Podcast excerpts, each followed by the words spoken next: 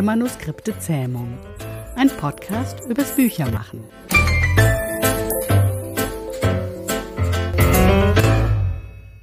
Vier Fragen, drei Antworten.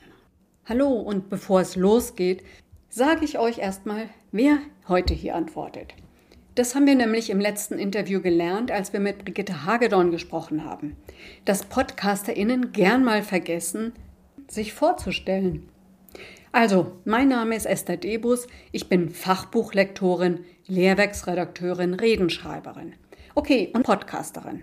Im Wechsel mit der Autorin Jana Thiem und meiner Lektorin-Kollegin Dorothea Winterling das ist die Frau mit der Profisprechstimme, die ihr im Intro hört und die hier die Fragen stellt.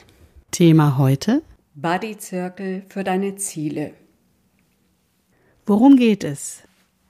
Wie oft wissen wir, was wir tun wollen, was wir tun sollten? Wir nehmen uns was vor und machen es dann nicht. Wissen ist ja gar nicht das Problem, sondern das Tun, das Umsetzen.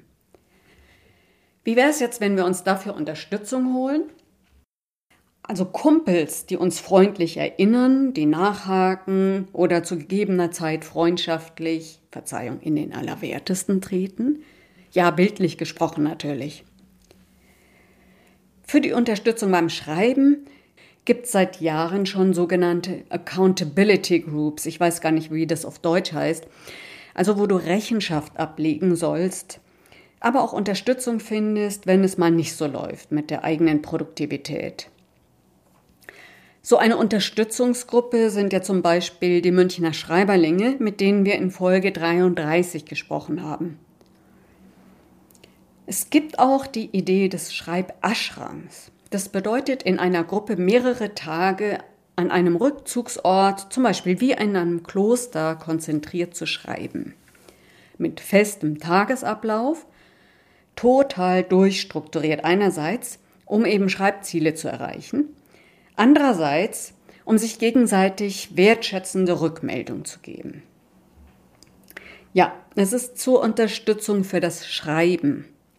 Aber was ist mit unseren anderen Zielen? Lernzielen, Entwicklungszielen, geschäftlichen, finanziellen Zielen?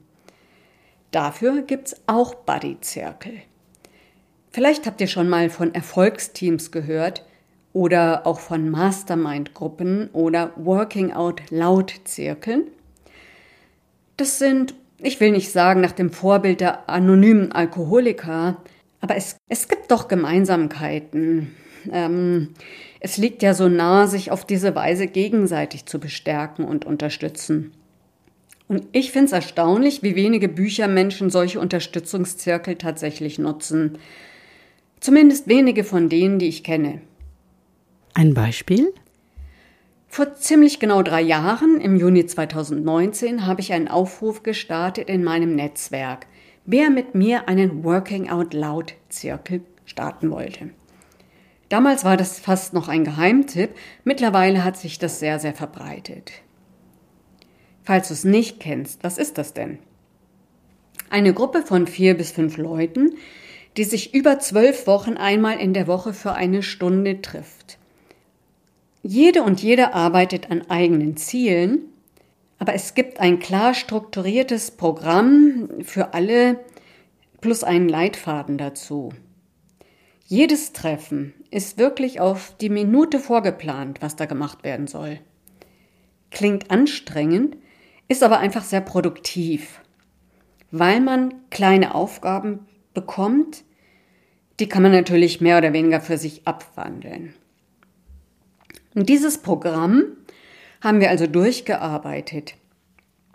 Nach den zwölf Wochen war erstmal Schluss, aber einige von uns haben immer wieder mal telefoniert und dann beschlossen, wir starten neu. Mit einem neuen Konzept, aber genauso strukturiert, einmal in der Woche, morgens von neun bis zehn. Wir sind alle selbstständige Unternehmerinnen, wenn auch aus verschiedenen Branchen. Unternehmensberatung, Webentwicklung, Journalismus, Lektorat. Da gibt's jetzt natürlich viele gemeinsame Themen, wo jede ihre Erfahrung einbringen kann. Zum Beispiel Umgang mit zahlungsunwilligen Kunden, Honorar verhandeln, das eigene Portfolio ausweiten. Das sind oft Ziele, wo wir einen guten Rat gebrauchen können und eine andere aus ihrem Erfahrungsschatz berichten kann, wie sie ein ähnliches, Progr äh, wie sie ein ähnliches Problem gelöst hat. Ein wichtiges Element bei den Treffen ist auch, dass jede die Ziele nennt, die sie sich für die nächste Woche vornimmt. Da können ja die anderen dann freundlich nachhaken, was draus geworden ist.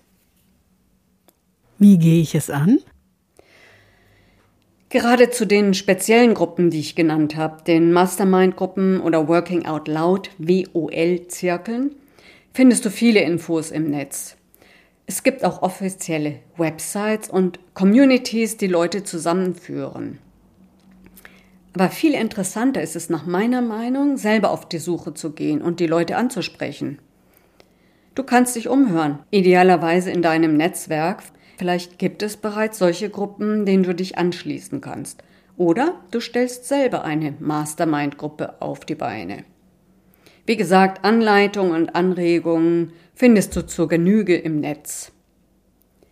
Wichtig ist, dass die anderen genau wie du eine gewisse Verantwortlichkeit und Verbindlichkeit mitbringen, dass sie sich Ziele setzen und sie verfolgen und dass ihr euch als Gruppe eine Struktur gebt und die auch durchhaltet. Fazit? Ich finde diese Form des gegenseitigen sich voranbringens, einander vielleicht auch Unsicherheiten nehmen, sich bestärken, aber auch herausfordern in Sachen Unternehmertum das ist gerade für Selbstständige in der Buchbranche eine ganz prima Sache. Ich behaupte, du lernst auf diese Weise von anderen mehr und nachhaltiger als aus Büchern und sogar aus Podcasts. Ob dir sowas liegt, musst du natürlich selber herausfinden.